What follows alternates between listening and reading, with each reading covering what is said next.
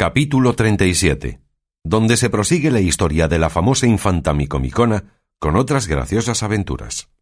Todo esto escuchaba Sancho no con poco dolor de su ánima, viendo que se le desaparecían e iban en humo las esperanzas de su ditado, y que la linda princesa Micomicona se le había vuelto en Dorotea, y el gigante en don Fernando, y su amo se estaba durmiendo a sueño suelto, bien descuidado de todo lo sucedido. No se podía asegurar Dorotea si era soñado el bien que poseía, Cardenio estaba en el mismo pensamiento, y el de Lucinda corría por la misma cuenta. Don Fernando daba gracias al cielo por la merced recibida, y haberle sacado de aquel intrincado laberinto donde se hallaba tan a pique de perder el crédito y el alma. Y finalmente, cuantos en la venta estaban, estaban contentos y gozosos del buen suceso que habían tenido tan trabados y desesperados negocios. Todo lo ponía en su punto el cura, como discreto, y a cada uno daba el parabién del bien alcanzado. Pero quien más jubilaba y se contentaba era la ventera, por la promesa que Cardenio y el cura le habían hecho de pagalle todos los daños e intereses que por cuenta de don Quijote le hubiesen venido. Solo Sancho, como ya se ha dicho, era el afligido, el desventurado y el triste. Y así, con melancólico semblante, entró a su amo, el cual acababa de despertar, a quien dijo Bien puede vuestra merced, señor triste figura, dormir todo lo que quisiere, sin cuidado de matar a ningún gigante, ni de volver a la princesa su reino, que ya todo está hecho y concluido. Eso creo yo bien, respondió don Quijote, porque he tenido con el gigante la más descomunal y desaforada batalla que pienso tener en todos los días de mi vida, y de un revés, ¡zas! Le derribé la cabeza en el suelo, y fue tanta la sangre que le salió que los arroyos corrían por la tierra como si fueran de agua. Como si fueran de vino tinto, pudiera vuestra merced decir mejor, respondió Sancho, porque quiero que sepa vuestra merced, si es que no lo sabe, que el gigante muerto es un cuero horadado, y la sangre seis arrobas de vino tinto que encerraba en su vientre, y la cabeza cortada es la puta que me parió y llévelo todo, Satanás. ¿Y qué es lo que dices, loco? replicó don Quijote. ¿Estás en tu seso? Levántese vuestra merced, dijo Sancho, y verá el buen recado que ha hecho y lo que tenemos que pagar, y verá a la reina convertida en una dama particular llamada Dorotea, con otros sucesos que si cae en ellos le han de admirar. No me maravillaría de nada de eso, replicó don Quijote. Porque, si bien te acuerdas, la otra vez que aquí estuvimos, te dije yo que todo cuanto aquí sucedía eran cosas de encantamento, y no sería mucho que ahora fuese lo mismo. Todo lo creyera yo, respondió Sancho, si también mi manteamiento fuera cosa de ese jaez, mas no lo fue, sino real y verdaderamente. Y vi yo que el ventero que aquí está hoy día tenía de un cabo de la manta y me empujaba hacia el cielo con mucho donaire y brío, y con tanta risa como fuerza y donde interviene conocerse las personas, tengo para mí, aunque simple y pecador, que no hay encantamento alguno, sino mucho molimiento y mucha mala aventura. Ahora bien, Dios lo remediará, dijo don Quijote. Dame de vestir y déjame salir allá fuera que quiero ver los sucesos y transformaciones que dices. Diole de vestir Sancho, y en el entretanto que se vestía, contó el cura a don Fernando y a los demás las locuras de don Quijote, y del artificio que habían usado para sacarle de la peña pobre, donde él se imaginaba estar por desdenes de su señora. Contóles asimismo casi todas las aventuras que Sancho había contado, de que no poco se admiraron y rieron, por parecerles lo que a todos parecía, ser el más extraño género de locura que podía caber en pensamiento disparatado. Dijo más el cura que pues ya el buen suceso de la señora Dorotea impedía pasar con su designio adelante, que era menester inventar y hallar otro para poderle llevar a su tierra. Ofrecióse Cardenio de proseguir lo comenzado, y que Lucinda haría y representaría la persona de Dorotea. No, dijo don Fernando, no ha de ser así, que yo quiero que Dorotea prosiga su invención, que como no sea muy lejos de aquí el lugar donde este buen caballero, yo holgaré de que se procure su remedio. No está más de dos jornadas de aquí. Pues aunque estuviera más, gustara yo de caminallas a trueco de hacer tan buena obra. Salió en esto don Quijote armado de todos sus pertrechos, y con el yelmo, aunque abollado, de mambrino en la cabeza, embrazado de su rodela y arrimado a su tronco o lanzón. Suspendió a don Fernando y a los demás la extraña presencia de don Quijote, viendo su rostro de media legua de andadura, seco y amarillo, la desigualdad de sus armas y su mesurado continente, y estuvieron callando hasta ver lo que él decía, el cual, con mucha gravedad y reposo, puestos los ojos en la hermosa Dorotea, dijo Estoy informado, hermosa señora, de este mi escudero, que la vuestra grandeza se ha aniquilado y vuestro ser se ha deshecho, porque de reina y gran señora que solía de ser, os habéis vuelto en una particular doncella. Si esto ha sido por orden del rey nigromante de vuestro padre, temeroso que yo no os diese la necesaria y debida ayuda, digo que no supo ni sabe de la misa la media, y que fue poco versado en las historias caballerescas, porque si él las hubiera leído y pasado tan atentamente y con tanto espacio como yo las pasé y leí, hallara a cada paso como otros caballeros de menor fama que la mía habían acabado cosas más dificultosas, no siendo mucho matar a un gigantillo, por arrogante que sea, porque no ha muchas horas que yo me vi con él, y quiero callar, porque no me digan que miento, pero el tiempo, descubridor de todas las cosas, lo dirá cuando menos lo pensemos. Vístesos vos con dos cueros que no con un gigante, dijo a esta sazón el ventero, al cual mandó don Fernando que callase y no interrumpiese la plática de don Quijote en ninguna manera. Y don Quijote prosiguió diciendo Digo, en fin, alta y desheredada señora, que si por la causa que he dicho vuestro padre ha hecho este metamorfóseos en vuestra persona, que no le deis crédito alguno, porque no hay ningún peligro en la tierra por quien no se abra camino mi espada, con la cual, poniendo la cabeza de vuestro enemigo en tierra, os pondré a vos la corona de la vuestra en la cabeza en breves días. No dijo más don Quijote, y esperó a que la princesa le respondiese, la cual, como ya sabía la determinación de don Fernando de que se prosiguiese adelante con el engaño hasta llevar a su tierra a don Quijote, con mucho donaire y gravedad le respondió Quien quiera que os dijo, valeroso caballero de la triste figura, que yo me había mudado y trocado de mi ser, no os dijo lo cierto, porque la misma que ayer fui, me soy hoy. Verdad es que alguna mudanza han hecho en mí ciertos acaecimientos de buena ventura que me la han dado, la mejor que yo pudiera desearme, pero no por eso he dejado de ser la que antes, y de tener los mismos pensamientos de valerme del valor de vuestro valeroso e invulnerable brazo que siempre he tenido. Así que, señor mío, vuestra bondad vuelva la honra al Padre que me engendró, y téngale por hombre advertido y prudente, pues con su ciencia halló camino tan fácil y tan verdadero para remediar mi desgracia, que yo creo que si por vos, señor, no fuera, jamás acertara a tener la ventura que tengo, y en esto digo tanta verdad como son buenos testigos de ella los más de estos señores que están presentes. Lo que resta es que mañana nos pongamos en camino, porque ya hoy se podrá hacer poca jornada, y en lo demás del buen suceso que espero, lo dejaré a Dios y al valor de vuestro pecho.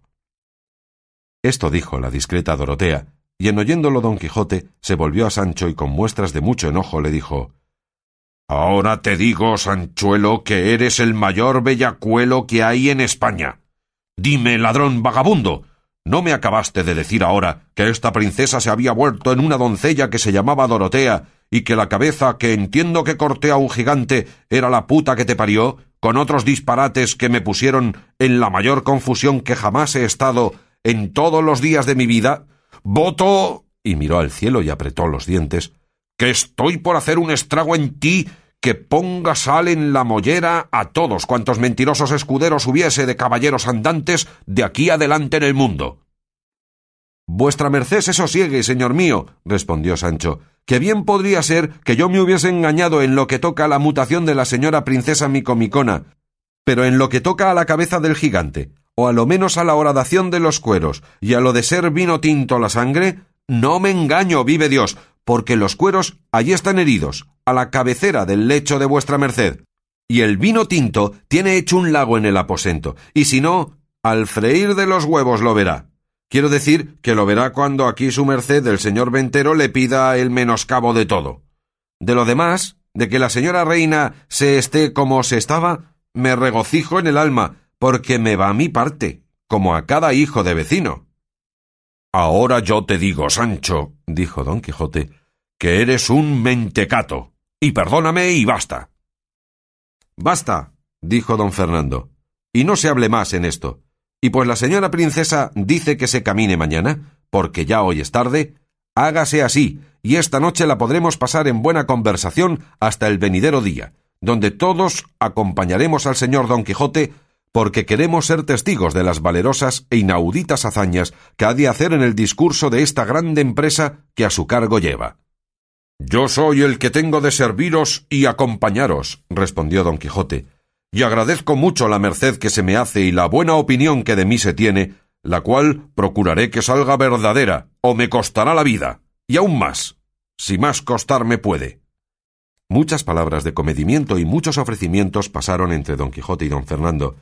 pero a todo puso silencio un pasajero que en aquella sazón entró en la venta, el cual en su traje mostraba ser cristiano recién venido de tierra de moros, porque venía vestido con una casaca de paño azul, corta de faldas, con medias mangas y sin cuello. Los calzones eran asimismo de lienzo azul, con bonete de la misma color. Traía unos borceguíes datilados y un alfanje de morisco puesto en un tahalí que le atravesaba el pecho. Entró luego tras él, encima de un jumento, una mujer a la morisca vestida, cubierto el rostro con una toca en la cabeza. Traía un bonetillo de brocado, y vestida una almalafa que desde los hombros a los pies la cubría. Era el hombre de robusto y agraciado talle, de edad de poco más de cuarenta años, algo moreno de rostro, largo de bigotes y la barba muy bien puesta. En resolución, él mostraba en su apostura que si estuviera bien vestido, le juzgaran por persona de calidad y bien nacida. Pidió en entrando un aposento, y como le dijeron que en la venta no le había, mostró recibir pesadumbre, y llegándose a la que en el traje parecía mora, la apeó en sus brazos. Lucinda, Dorotea, la ventera, su hija y Maritornes, llevadas del nuevo y para ellas nunca visto traje, rodearon a la mora, y Dorotea, que siempre fue agraciada, comedida y discreta, pareciéndole que así ella como el que la traía se congojaban por la falta de aposento, le dijo no os dé mucha pena, señora mía, la incomodidad de regalo que aquí falta, pues es propio de ventas no hallarse en ellas. Pero, con todo esto, si gustáredes de posar con nosotras, señalando a Lucinda, quizá en el discurso de este camino habréis hallado otros no tan buenos acogimientos. No respondió nada a esto la embozada ni hizo otra cosa que levantarse de donde sentado se había y puestas entrambas manos cruzadas sobre el pecho, inclinada la cabeza, dobló el cuerpo en señal de que lo agradecía. Por su silencio imaginaron que sin duda alguna debía de ser mora, y que no sabía hablar cristiano. Llegó en esto el cautivo, que entendiendo en otra cosa hasta entonces había estado, y viendo que todas tenían cercada a la que con él venía, y que ella, a cuanto le decían callaba, dijo Señoras mías, esta doncella apenas entiende mi lengua, ni sabe hablar otra ninguna sino conforme a su tierra. Y por esto no debe de haber respondido ni responde a lo que se le ha preguntado. No se le pregunta otra cosa ninguna, respondió Lucinda, sino ofrecelle por esta noche nuestra compañía y parte del lugar donde nos acomodaremos, donde se le hará el regalo que la comodidad ofreciere, con la voluntad que obliga a servir a todos los extranjeros que de ello tuvieren necesidad, especialmente siendo mujer a quien se sirve. Por ella y por mí, respondió el cautivo, os beso, señora mía, las manos, y estimo mucho, y en lo que es razón, la merced ofrecida, que en tal ocasión, y de tales personas como vuestro parecer muestra, bien se echa de ver que ha de ser muy grande. Decidme, señor, dijo Dorotea, ¿esta señora es cristiana o mora? Porque el traje y el silencio nos hace pensar que es lo que no querríamos que fuese. Mora es en el traje y en el cuerpo, pero en el alma es muy grande cristiana porque tiene grandísimos deseos de serlo. Luego, no es bautizada, replicó Lucinda. No ha habido lugar para ello, respondió el cautivo, después que salió de Argel, su patria y tierra, y hasta ahora no se ha visto en peligro de muerte tan cercana que obligase a bautizalla sin que supiese primero todas las ceremonias que nuestra madre la Santa Iglesia manda, pero Dios será servido que presto se bautice, con la decencia que la calidad de su persona merece, que es más de lo que muestra su hábito y el mío. Estas razones puso gana en todos los que escuchándole estaban de saber quién fuese la mora y el cautivo, pero nadie se lo quiso preguntar por entonces, por ver que aquella sazón era más para procurarles descanso que para preguntarles sus vidas. Dorotea la tomó por la mano y la llevó a sentar junto a sí y le rogó que se quitase el embozo. Ella miró al cautivo, como si le preguntara le dijese lo que decían y lo que ella haría. Él, en lengua arábiga, le dijo que le pedían se quitase el embozo y que lo hiciese. Y así se lo quitó y descubrió un rostro tan hermoso que Dorotea la tuvo por más hermosa que a Lucinda, y Lucinda por más hermosa que a Dorotea. Y todos los circunstantes conocieron que si alguno se podría igualar al de las dos, era el de la mora, y aún hubo algunos que le aventajaron en alguna cosa. Y como la hermosura tenga prerrogativa y gracia de reconciliar los ánimos y atraer las voluntades, luego se rindieron todos al deseo de servir y acariciar a la hermosa mora. Preguntó don Fernando al cautivo cómo se llamaba la mora, el cual respondió que Lela Zoraida, y así como esto oyó, ella entendió lo que le habían preguntado al cristiano, y dijo con mucha priesa, llena de congoja y donaire No, no, Zoraida, María, María dando a entender que se llamaba María y no Zoraida. Estas palabras, el grande afecto con que la mora las dijo, hicieron derramar más de una lágrima a, algunos de los que la escucharon, especialmente a las mujeres, que de su naturaleza son tiernas y compasivas. Abrazó la Lucinda con mucho amor, diciéndole Sí, sí, María, María. A lo cual respondió la mora Sí, sí, María, Zoraida Macanje, que quiere decir no.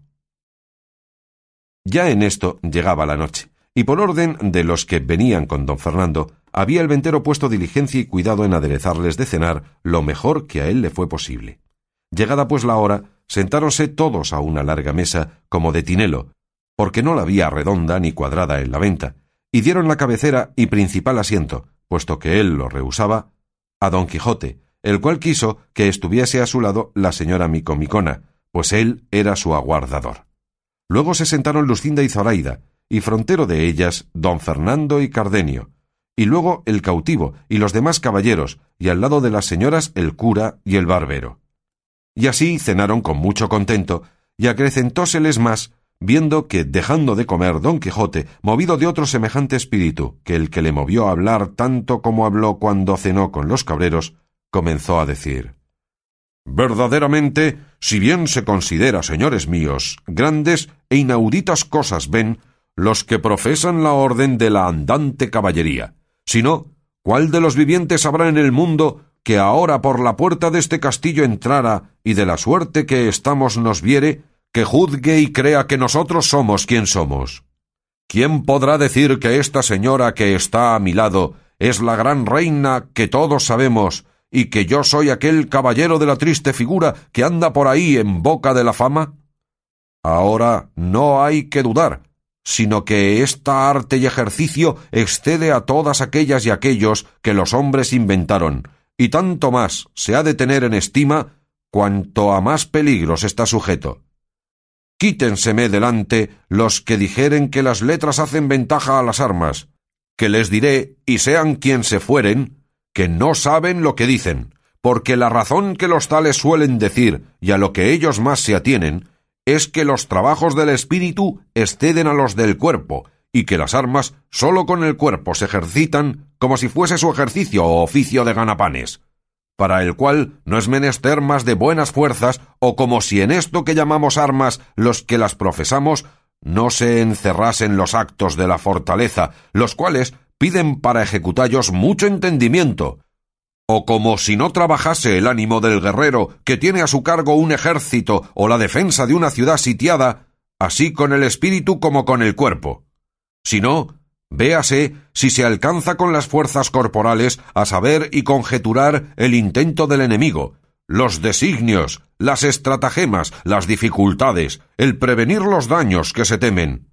que todas estas cosas son acciones del entendimiento, en quien no tiene parte alguna el cuerpo. Siendo, pues, así que las armas requieren espíritu como las letras, veamos ahora cuál de los dos espíritus, el del letrado o el del guerrero, trabaja más, y esto se vendrá a conocer por el fin y paradero que a cada uno se encamina, porque aquella intención se ha de estimar en más que tiene por objeto más noble fin.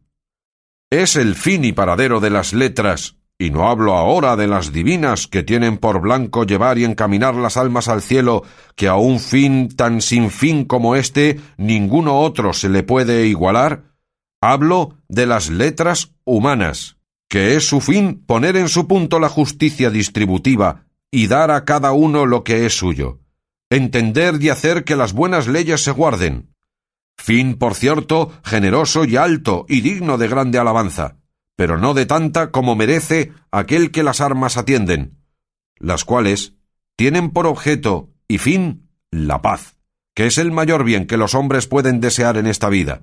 Y así las primeras buenas nuevas que tuvo el mundo y tuvieron los hombres fueron las que dieron los ángeles la noche que fue nuestro día, cuando cantaron en los aires Gloria sean las alturas y paz en la tierra a los hombres de buena voluntad. Ya la salutación que el mejor maestro de la tierra y del cielo enseñó a sus allegados y favoridos fue decirles que cuando entrasen en alguna casa dijesen Paz sea en esta casa. Y otras muchas veces les dijo Mi paz os doy, mi paz os dejo, paz sea con vosotros. Bien como joya y prenda dada, y dejada de tal mano, joya que sin ella en la tierra ni en el cielo puede haber bien alguno. Esta paz es el verdadero fin de la guerra, que lo mismo es decir armas que guerra. Prosupuesta, pues, esta verdad, que el fin de la guerra es la paz, y que en esto hace ventaja al fin de las letras, vengamos ahora a los trabajos del cuerpo del letrado y a los del profesor de las armas, y véase cuáles son mayores. De tal manera y por tan buenos términos iba prosiguiendo en su plática don Quijote, que obligó a que por entonces ninguno de los que escuchándole estaban le tuviese por loco. Antes, como todos los más eran caballeros, a quien son anejas las armas, le escuchaban de muy buena gana, y él prosiguió diciendo Digo, pues, que los trabajos del estudiante son estos principalmente pobreza, no porque todos sean pobres, sino por poner este caso en todo el extremo que pueda ser, y en haber dicho que padece pobreza, me parece que no había que decir más de su mala ventura, porque quien es pobre no tiene cosa buena. Esta pobreza la padece por sus partes ya en hambre, ya en frío, ya en desnudez, ya en todo junto. Pero con todo eso, no es tanta que no coma, aunque sea un poco más tarde de lo que se usa, aunque sea de las obras de los ricos, que es la mayor miseria del estudiante este que entre ellos llaman andar a la sopa, y no les falta ningún ajeno brasero o chimenea que si no calienta, a lo menos entibie su frío, y en fin, la noche duermen debajo de cubierta. No quiero llegar a otras menudencias. Conviene a saber de la falta de camisas y no sobra de zapatos, la raridad y poco pelo del vestido, ni aquel aitarse con tanto gusto cuando la buena suerte les depara algún banquete. Por este camino que he pintado, áspero y dificultoso, tropezando aquí, cayendo allí, levantándose acullá, tornando a caer acá, llegan al grado que desean, el cual alcanzado, a muchos hemos visto que habiendo pasado por estas sirtes y por estas estilas y caribdis como llevados en vuelo de la favorable fortuna, digo que los hemos visto mandar y gobernar el mundo desde una silla, trocada su hambre en hartura, su frío en refrigerio, su desnudez en galas y su dormir en una estera, en reposar en Holandas y Damascos, premio justamente merecido de su virtud, pero contrapuestos y comparados sus trabajos con los del milite guerrero, se quedan muy atrás en todo, como ahora diré.